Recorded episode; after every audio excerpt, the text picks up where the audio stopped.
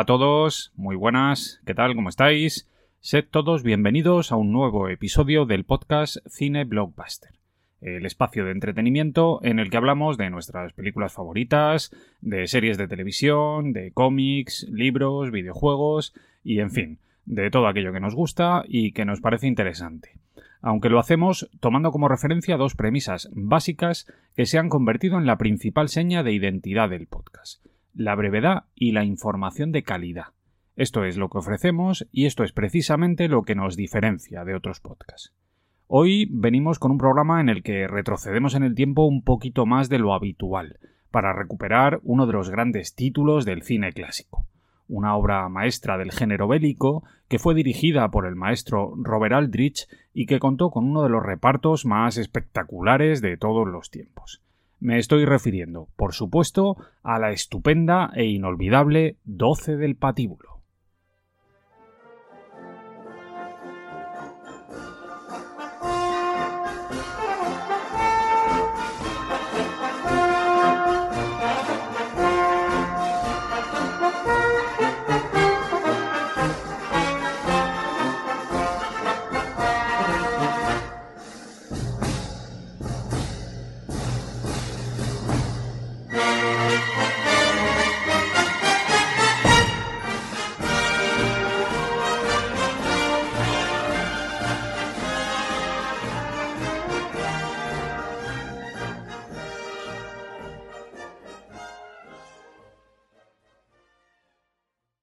Bien, como de costumbre, lo primero que me gustaría hacer es contextualizar un poquito, como os digo siempre, para que la experiencia sonora del podcast sea lo más inmersiva posible.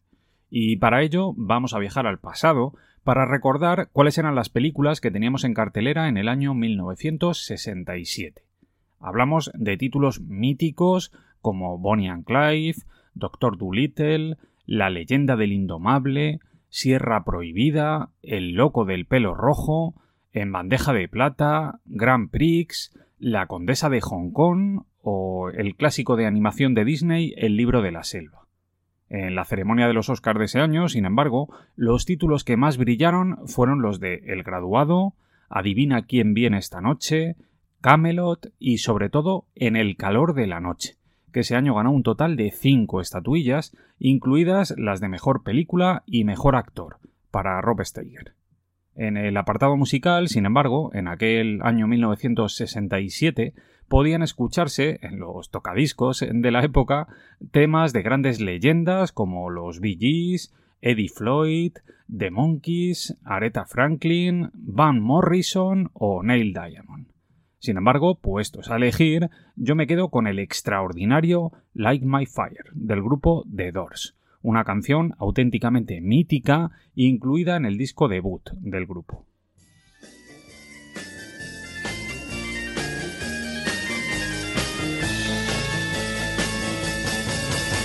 You know that it would be untrue.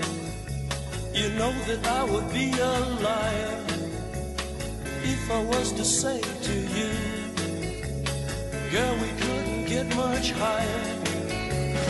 Come on, baby, light my fire. Come on, baby, light my fire. Try to set the night on fire. The time to hesitate is through. No time to wallow in the mire. Try now, we can only lose.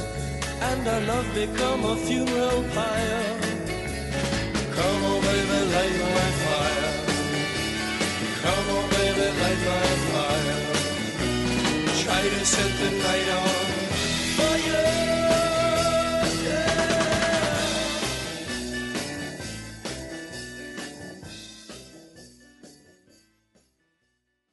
De acuerdo. Venga, vamos a empezar a hablar de 12 del patíbulo.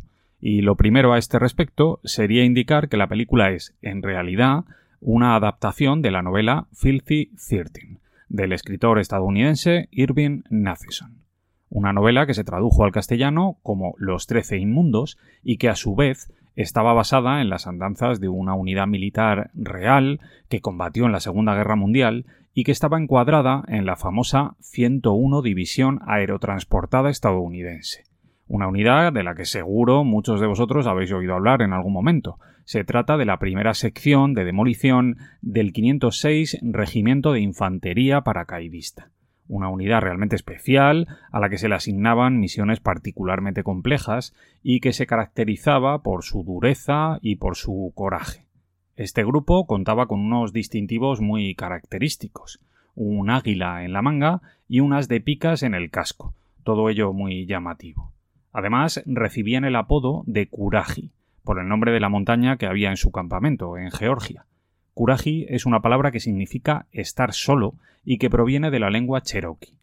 Esta unidad, por cierto, también sirvió de inspiración para otros grandes clásicos del cine y de la televisión, como Malditos Bastardos, de Quentin Tarantino, o la serie Hermanos de Sangre, de la que luego os hablaré un poquito.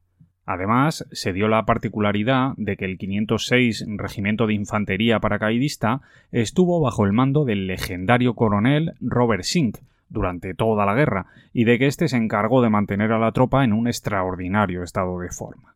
De hecho, llegaron a batir el récord mundial de marcha en una travesía en la que el primer batallón recorrió 190 kilómetros en 75 horas y 15 minutos. Vamos, una locura. Y por si todo esto fuera poco, esta gente tomó parte en algunas de las batallas más destacadas de toda la contienda, como la Operación Overlord, la Operación Market Garden o la famosa Batalla de las Ardenas. El caso es que el éxito de la novela llamó la atención del director Robert Aldrich, que compró los derechos del libro para hacer una conversión al cine. Una conversión que, por cierto, fue realizada por los guionistas Nunnally Johnson y Lucas Heller, que se encargaron de escribir un guion con el que convencieron a Metro Goldwyn Mayer para que diera luz verde al proyecto. Todo ello con un presupuesto potentísimo de 5,4 millones de dólares. Mayor Reisman. El mando aliado le ordena que seleccione 12 reclusos sin graduación, sentenciados a muerte o a largas condenas por asesinato, violación, robo y otros crímenes y los lanzará en paracaídas secretamente en determinado lugar de Francia para llevar a cabo una misión que puede cambiar el curso de la guerra. A esos hombres se les conocerá en adelante como los doce del patíbulo.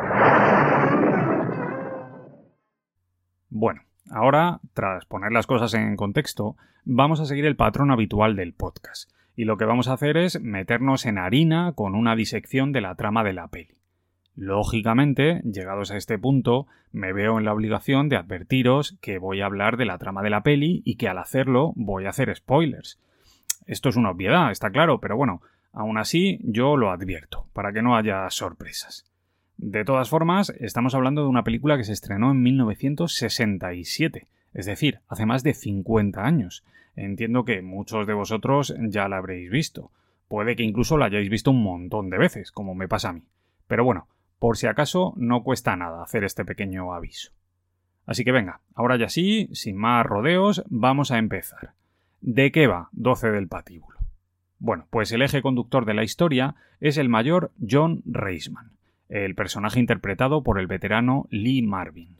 Reisman es un oficial de la OSS, es decir, de la Oficina de Servicios Estratégicos, un militar veterano y con mucha experiencia en la guerra de guerrillas, toda una eminencia dentro del ejército norteamericano que en un momento dado recibe la orden de realizar una misión un tanto oscura y casi suicida que consiste en reclutar y adiestrar a un grupo de individuos un tanto peculiares. Básicamente un atajo de prisioneros de la peor calaña posible, entre los cuales hay presos que esperan en el corredor de la muerte o tipos que tienen por delante una larguísima condena. Vamos, la creen de la creen. La misión que debe realizar este grupo consiste en lanzarse en paracaídas cerca de una mansión en Rennes, en Francia, en la que un grupo de oficiales del ejército alemán tiene instalado un puesto de alto mando. La idea es tomar el edificio por sorpresa, hacer volar por los aires el sótano a fin de causar la muerte de la mayor cantidad de oficiales alemanes que puedan y por último huir del lugar si es posible. El problema es que esto no va a ser nada sencillo, el grupo de los doce del patíbulo no es precisamente una unidad fácil de manejar. Para lograr su objetivo, el mayor Reisman tendrá que entrenar a estos muchachos con mano dura, pero al mismo tiempo con justicia. De este modo, tras dar la cara por ellos, incluso ante oficiales de mayor rango, terminará ganándose su confianza y logrará de esta manera que estén listos para la batalla. Todo ello desembocará en una ofensiva final que se irá complicando poco a poco y en la que, para salir victoriosos, se verán obligados a tener que improvisar. ¿Preparados? Uno. Llegamos al puente sin ruido ninguno. Uno. Llegamos al puente sin ruido ninguno. Dos. Los centinelas estrangulados. Tres. Para el coche a la entrada de través. Cuatro. Platinum y el mayor entran con mucho teatro. Cinco. Pinkly fuera, vigila con ahínco. Seis. El mayor ata la cuerda para que treméis. Siete.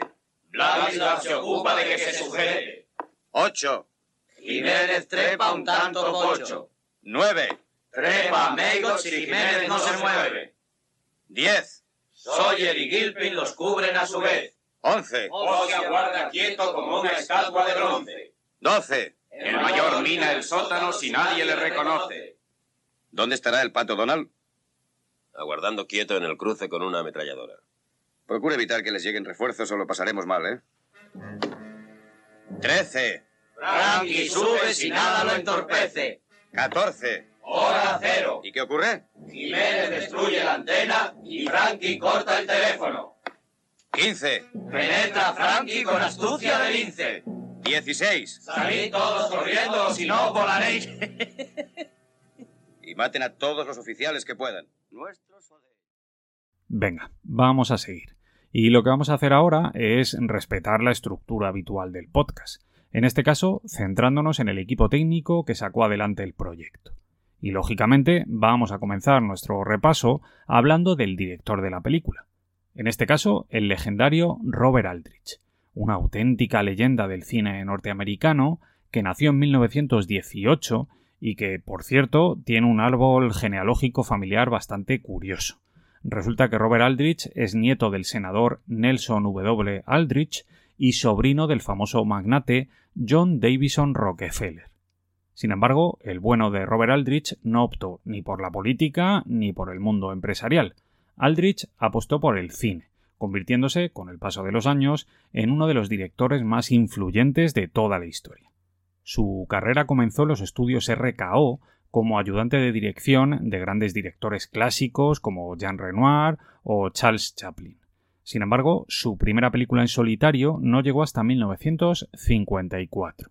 Fue La Gran Liga, un drama deportivo ambientado en el mundo del béisbol. Después de aquello llegarían títulos memorables como Apache, Veracruz, El beso mortal, El último atardecer, Sodoma y Gomorra, ¿Qué fue de Baby Jane, El vuelo del Fénix o El rompehuesos? Además de la mencionada 12 del patíbulo, claro, de la que estamos hablando hoy y que es probablemente su película más conocida. Además de eso, Aldrich montó su propio estudio, fue presidente del gremio de directores y se convirtió en uno de los autores más destacados del cine hollywoodiense de la posguerra gracias a su estilo crudo, violento y directo como narrador. Hablamos de un hombre con muchísima personalidad que además solía dotar a sus películas de una gran carga ideológica. Por otro lado, en el apartado dedicado al reparto, bueno, pues la verdad es que la nómina de actores asociados a la película es sencillamente espectacular. Así que vamos a ir repasándolos poco a poco y de uno en uno. El primer nombre del que vamos a hablar, lógicamente, es el del gran Lee Marvin, un actorazo norteamericano nacido en Tucson, Arizona, en 1924 una verdadera leyenda hollywoodiense que fue soldado durante la Segunda Guerra Mundial y al que siempre recordaremos por su tono de voz grave, su pelo cano y su potente estatura. En la filmografía de este hombre podemos encontrar grandes clásicos como Los Sobornados, El Motín del Kane, Conspiración en Silencio, El Árbol de la Vida, Los Comancheros, La Estupenda El Hombre que Mató a Liberty Balance, la Taberna del Irlandés, El Código de Lampa, La Leyenda de la Ciudad sin Nombre o la mítica Delta Force, que fue la última película que rodó antes de fallecer.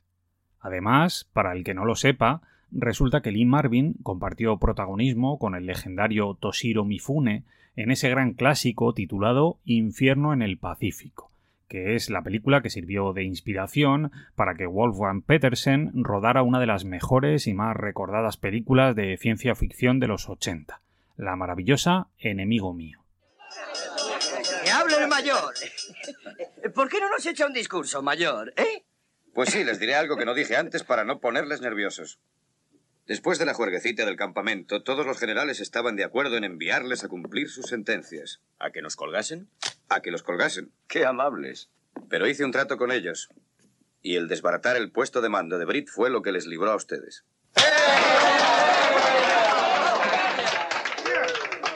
Usted siempre confió en nosotros, ¿verdad, mayor? Ah, siempre, desde ayer. La principal misión está aún por cumplir. Y si fallamos en ella, les aseguro que no nos van a dar tiempo para contarlo. Hasta ahora todo fue un juego. Pero a partir de mañana ya va a ir en serio. Y si desean saber lo serio que es, les diré que en mi opinión muchos de ustedes no volverán. Pero no tiene sentido lamentarse por eso, ¿verdad? El ejército nunca les tuvo cariño. Y además todos se ofrecieron voluntarios, ¿no? Sí, Algo que yo no hice. El siguiente nombre del que vamos a hablar es el del gran John Cassavetes, un director, guionista y, por supuesto, gran actor neoyorquino, nacido en 1929. Un actor que desarrolló una gran carrera en Hollywood, participando como intérprete en películas como Crimen en las calles, Donde la ciudad termina, Más rápido que el viento, El código de Lampa, Los ángeles del diablo, Mi vida es mi vida o La tempestad aunque muchos estaréis de acuerdo conmigo en que sus dos papeles más conocidos son los de La Semilla del Diablo, que es una película acojonante, y el de Doce del Patíbulo, claro, por el que llegó incluso a estar nominado al Oscar por su interpretación de Frankie. Un personaje al que, por cierto, aquí en España se le cambió el nombre. En la versión original, el personaje se llama Víctor Franco. Y por lo que fuera, las autoridades del régimen fascista, que gobernaba aquí en España en 1960, a aquello no les pareció bien así que le cambiaron el nombre por el de Frankie. Por lo demás, el amigo John Cassavetes se terminó convirtiendo en el principal pionero e impulsor de lo que se conoce como el cine independiente norteamericano, es decir, un circuito que funciona al margen de Hollywood y en el que los autores pueden desarrollar sus obras sin soportar el yugo de los grandes estudios. Como director, Cassavetes dirigió películas tan potentes como Sombras, Maridos, Una mujer bajo la influencia, Noche de estreno o Gloria. Además, es considerado por muchos como uno de los cineastas más talentosos e influyentes de la historia.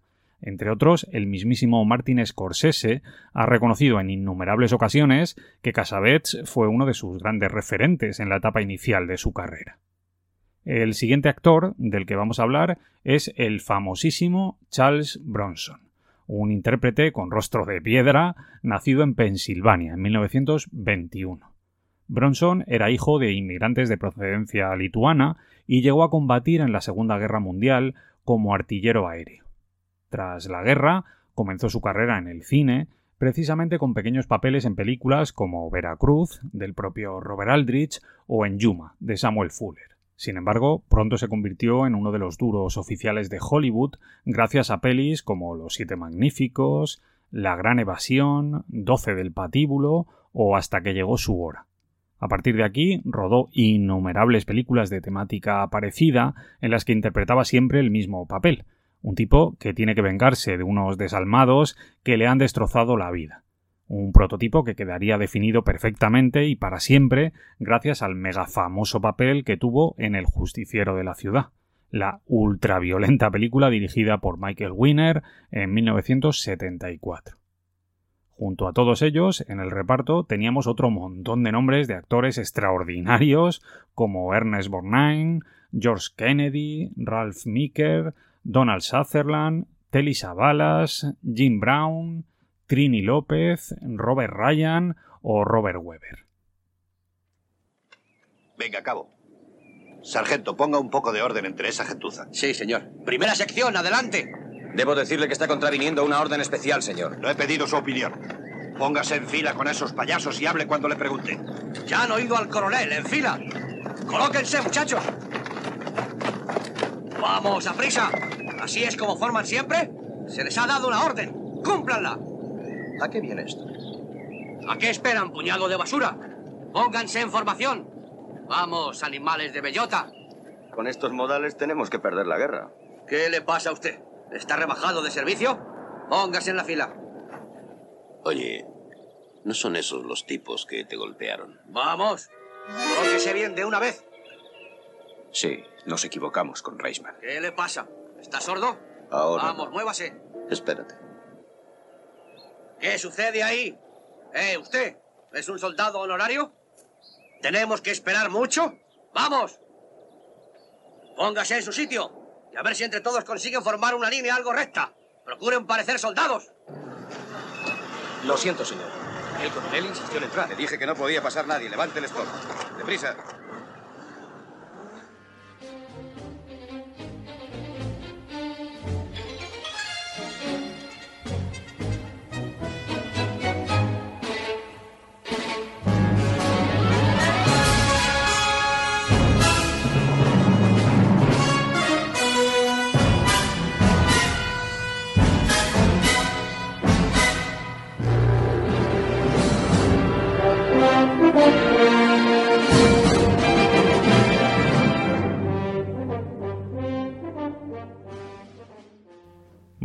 Ahora voy a dar paso a un buen amigo del programa, al gran Miguel, de Pinkerton Podcast, que nos va a hablar un poquito sobre 12 del patíbulo y sobre Robert Aldrich. Vamos a ver qué nos cuenta. Un saludo para todos los oyentes de Cine Blockbuster y un abrazo para Philip Forman. Espero que estéis disfrutando tanto del podcast como hayáis disfrutado de la película de Los 12 del patíbulo. Posiblemente la más conocida y popular película de su director, Robert Aldrich, uno de los más representativos cineastas de lo que se dio en llamar la generación de la violencia de Hollywood. Robert Aldrich, que es el director de películas tan interesantes como ¿Qué fue de Baby Jane?, Ataque, Veracruz, El beso mortal, Canción de cuna para un cadáver, El vuelo del Fénix, El emperador del norte y la que es mi favorita junto a esta, Los doce del patíbulo, La venganza de Ulzana. Esta película bélica de 1967 y unos 150 minutos de duración se ha convertido en una obra de enorme influencia para el cine posterior. Se trata de una película, como decía, bélica, pero de ese subgénero en el cual un grupo reducido de soldados tiene que realizar una operación de comando tras las líneas enemigas y es una operación tremendamente arriesgada, casi suicida, casi una misión imposible. Pero no, esa es otra historia. Lo de las misiones imposibles va por otra parte. Además, en este subgénero bélico solemos tener una característica propia que es que ese pequeño grupo de héroes tiene personalidades muy distintas y chocan a lo largo de la película hasta que aprendan a colaborar para realizar la misión con éxito. En ese sentido, normalmente buena parte del choque suele tener que ver con el origen de los protagonistas, dado que suelen ser grupos mixtos de británicos, y estadounidenses, en los que además colaboran miembros de las resistencias locales europeas para vencer a los nazis. Pero entonces el patíbulo, esta tensión entre los protagonistas se lleva al máximo y ese es uno de sus grandes aciertos. Y es que escoge, y ese es su giro, a un grupo de, de protagonistas que son lo peor de lo peor, condenados a muchos años de prisión o a pena de muerte directamente por todo tipo de asesinatos, agresiones, robos, etc. Y por eso se puede prescindir de ellos exponiéndoles a una misión, como decía antes, suicida. Esto genera una dinámica más intensa, más exacerbada que en las películas más clásicas, donde los héroes simplemente chocaban por lo que decía antes, la nacionalidad. Ese tipo de películas como Los Cañones de Navarone o El Desafío de las Águilas. Aquí la tensión es mayor porque el conflicto es literalmente y constantemente de vida o muerte. No obedecer las órdenes supone volver a la prisión y cumplir la sentencia de manera inmediata. Para conseguir reflejar esas personalidades tan conflictivas y en constante choque, Aldrich lo que hace es escoger un casting estupendo de actores, algunos que luego llegarían a ser muy famosos, otros secundarios habituales, pero todos ellos muy característicos, muy reconocibles, que con muy pocos elementos nos permiten conocer la personalidad de sus, de sus personajes. Aldrich recurre a actores como Charles Bronson, John Cassavetes, Jim Brown, Richard Jekyll, Terry Savalas, Donald Sutherland, Ernest Borgnine, George Kennedy, Ralph Meeker, y otro grupo más de, de secundarios, cuya mera presencia se nota y sobre todo se encomienda a Lee Marvin. Qué extraordinario actor. Cada vez que Marvin está en pantalla, irradia un carisma extraordinario que deriva de su propia experiencia como militar. Es, se siente cómodo en ese personaje, ese personaje que es un rebelde entre los mandos y al que, sin embargo, los soldados que le asignan para la misión ven como la autoridad, y estos personajes van contra casi cualquier forma de autoridad, con lo cual Lee Marvin está en una situación bien complicada, que tendrá que ir venciendo a lo largo de toda la película. Para eso quizá la parte más interesante es la primera, la del entrenamiento, selección del equipo y entrenamiento. Después encontramos una segunda parte, que es breve, es una especie de intermedio, es la escena de los juegos de guerra, en la cual los 12 del patíbulo, jugando sucio, conseguirán su éxito. Y por último tenemos ya el tramo de la misión. Todo lo que Aldrich nos ha mostrado en los minutos anteriores de película sirven precisamente para que nos preocupe esta misión y su grupo, y que veamos que desde el principio todo va saliendo mal. La forma en que la misión se desarrolla y Aldrich nos muestra a estos personajes, precisamente incide en esa crueldad que pueden llegar a tener, en ese uso de la violencia exagerado, a diferencia de los antiguos héroes caballerosos de otros momentos del cine clásico. No os cuento cómo se desarrolla la misión, simplemente deciros que es una película que va como un tiro, a pesar de sus dos horas y media, no deja de haber situaciones interesantes, no deja de haber toques de humor, no deja de haber elementos que nos permiten conocer a esos personajes y todo eso ha hecho que esta película haya sido un referente para tantas otras películas y para la cultura popular en general. Me despido. Soy Miguel Benito de Pinkerton Podcast. Un saludo.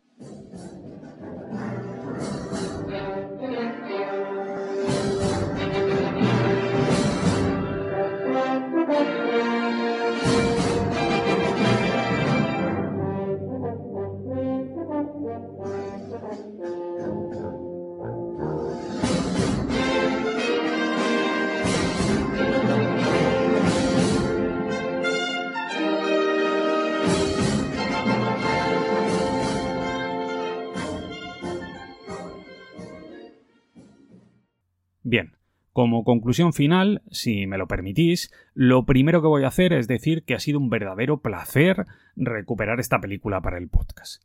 Es una de esas pelis que vi de pequeño, en televisión, sentado en el sofá de mi casa, con mi padre y con mis hermanos, y que me marcaron para toda la vida.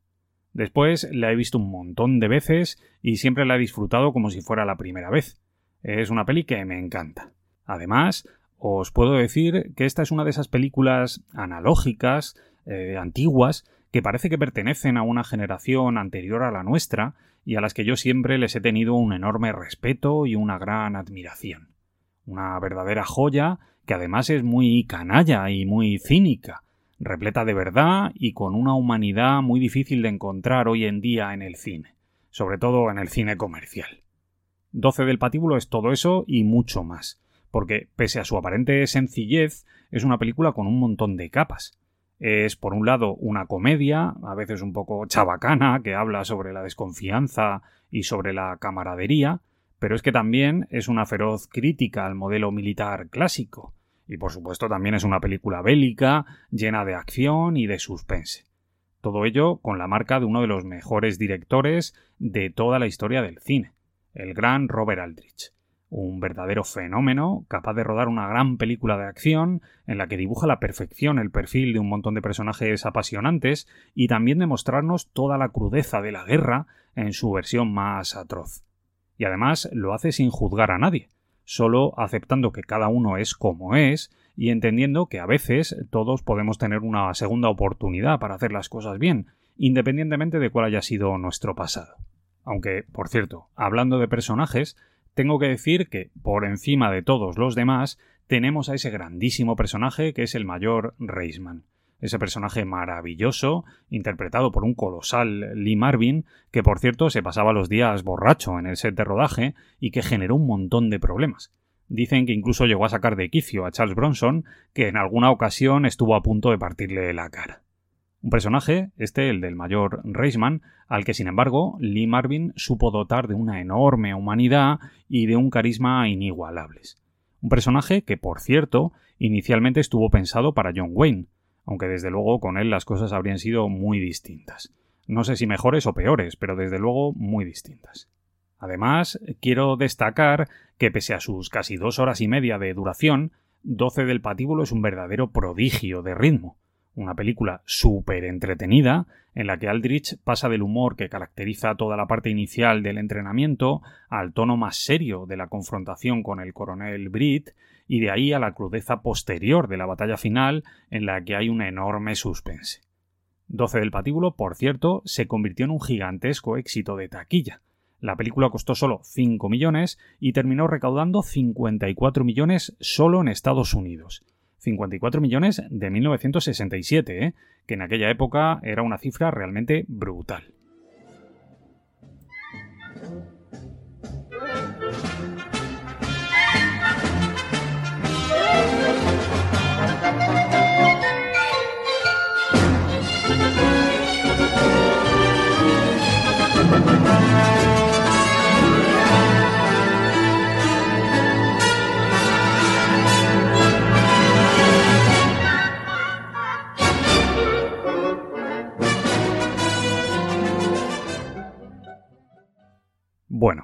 Con esto podríamos dar por finalizado perfectamente nuestro programa dedicado a hacer una reseña de ese gran clásico que es 12 del patíbulo.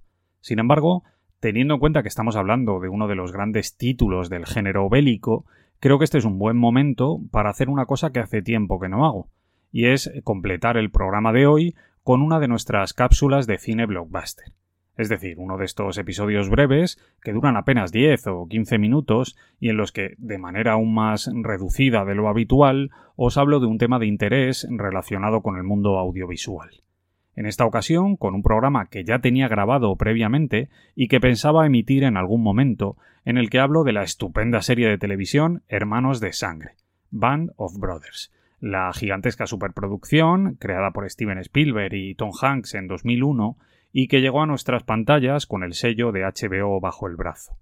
Espero que os mole la propuesta y que con esto complementemos bien el programa y que todo quede bien cuadradito.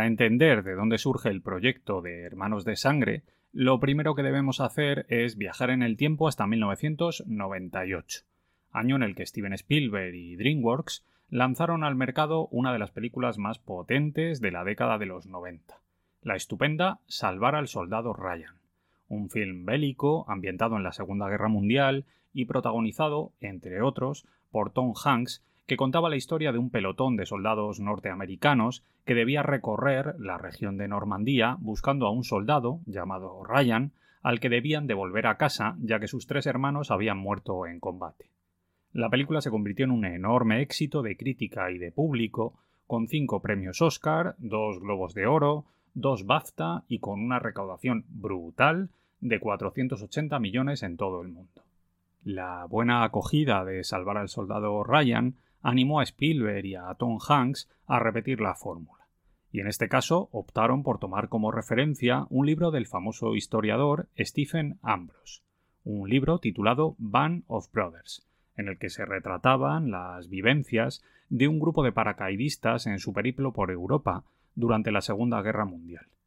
Con respecto a la producción, habría que decir que Tom Hanks fue su principal impulsor, el actor ya había participado como productor ejecutivo en un proyecto de características similares unos años antes.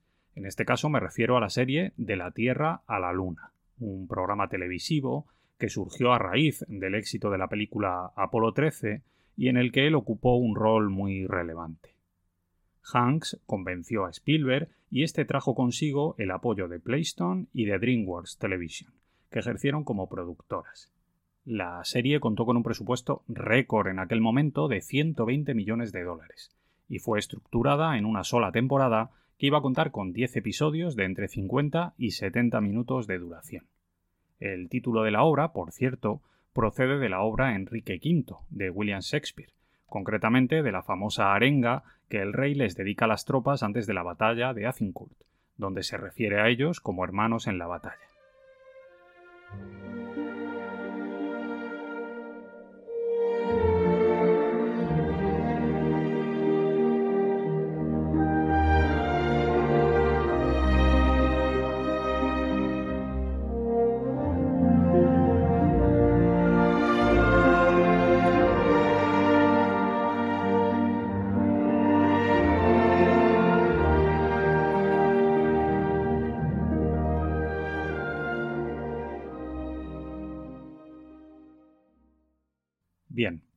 Vamos a centrarnos en la trama de la serie, en la temática de Hermanos de Sangre, y aquí, al contrario de lo que suele ocurrir con los programas semanales del podcast, debo decir que no voy a hacer grandes spoilers. Simplemente voy a contextualizar un poco las cosas y voy a dar detalles superficiales de la trama, sin entrar en aspectos muy concretos.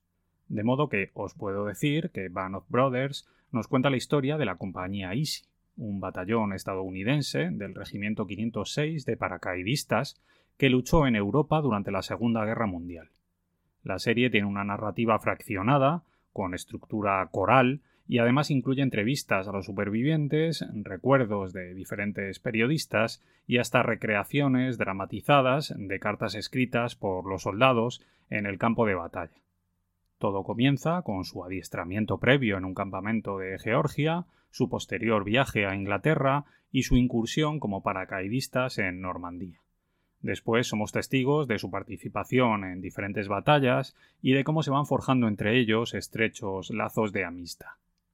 Eh, parece que tu deseo se va a cumplir, O'Connor. Esos tíos están locos. Me llamo tío. Si tienes fe en su amor. Gloria, aleluya. Con mi sangre y con la, con mi sangre y con la tuya. Gloria, gloria, aleluya. Con hambre y con sudor. Forma de morir, no la de venir. No tus siempre la. Con respecto al equipo técnico que se encargó de realizar la serie, bueno, pues como os dije antes, los dos nombres más destacados son los de Steven Spielberg y Tom Hanks, aunque a estos habría que sumar a los productores Preston Smith, Eric Gendreseni y al propio Stephen Ambrose. Con respecto a la escritura de los guiones, bueno, pues habría que mencionar que la serie contó con un equipo de siete guionistas, la mayoría de ellos jóvenes talentos con poca experiencia en la televisión. Todo ello bajo la supervisión de Ambrose y del propio Tom Hanks, que, como dije antes, estaba muy implicado en el proyecto y que se reservó a sí mismo la escritura del primer episodio. Con respecto a la dirección, ocurrió algo parecido. La tarea fue asumida por un equipo formado por siete directores que se repartieron las tareas, quedando reservado el episodio 5 para que lo dirigiera el propio Tom Hanks. Con respecto al reparto, la idea fue buscar rostros de actores jóvenes, poco conocidos, que aportaron realismo y compromiso a la serie. Aunque visto ahora, es verdad que muchos de los protagonistas de Hermanos de Sangre han terminado convirtiéndose en grandes estrellas del mundo del cine y de la televisión. Podríamos mencionar a Damian Lewis, Ron Livingston, Rick Gómez, Scott Grimes, Michael Cudlitz, eh, Kirk Acevedo y hasta gente tan conocida como David Schwimmer, Tom Hardy o Michael Fassbender.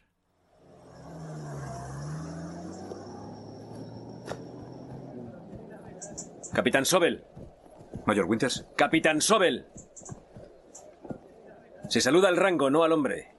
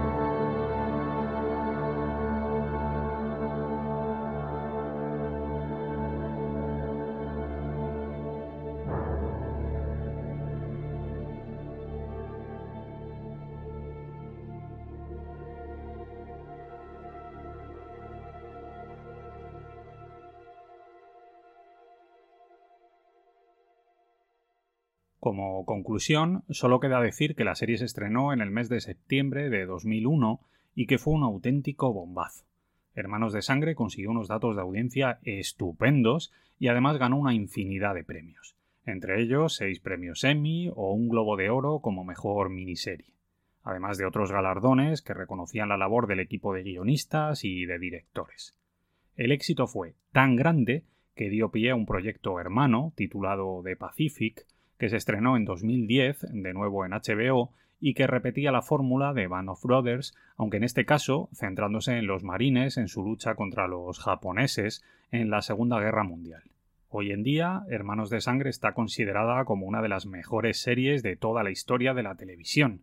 De hecho, la valoración en las páginas especializadas es auténticamente brutal, con un 8,5 en Film Affinity o un 9,4 en IMDb solo por poner un par de ejemplos.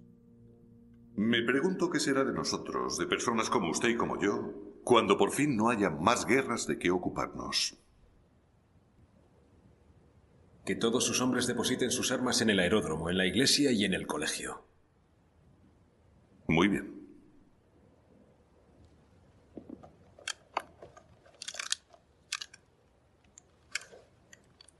Le ruego que acepte esto como mi rendición formal, mayor. Es mejor que depositarla encima de la mesa de un oficinista.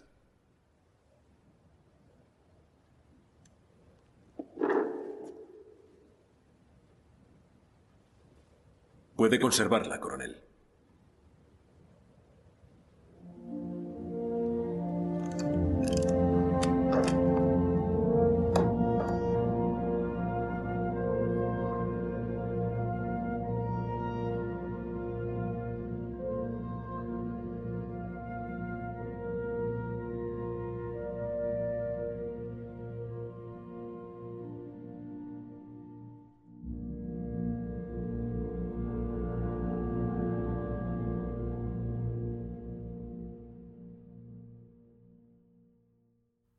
Ya está. Por mi parte, nada más. Con esto me despido. Pero antes de marcharme, quiero recordaros que si os ha gustado el contenido del programa, podéis seguirme en iVoox, en Spotify y en el resto de plataformas. También en redes sociales a través de Twitter y de Instagram. Nos vemos muy pronto, amigos. Un abrazo muy fuerte para todos.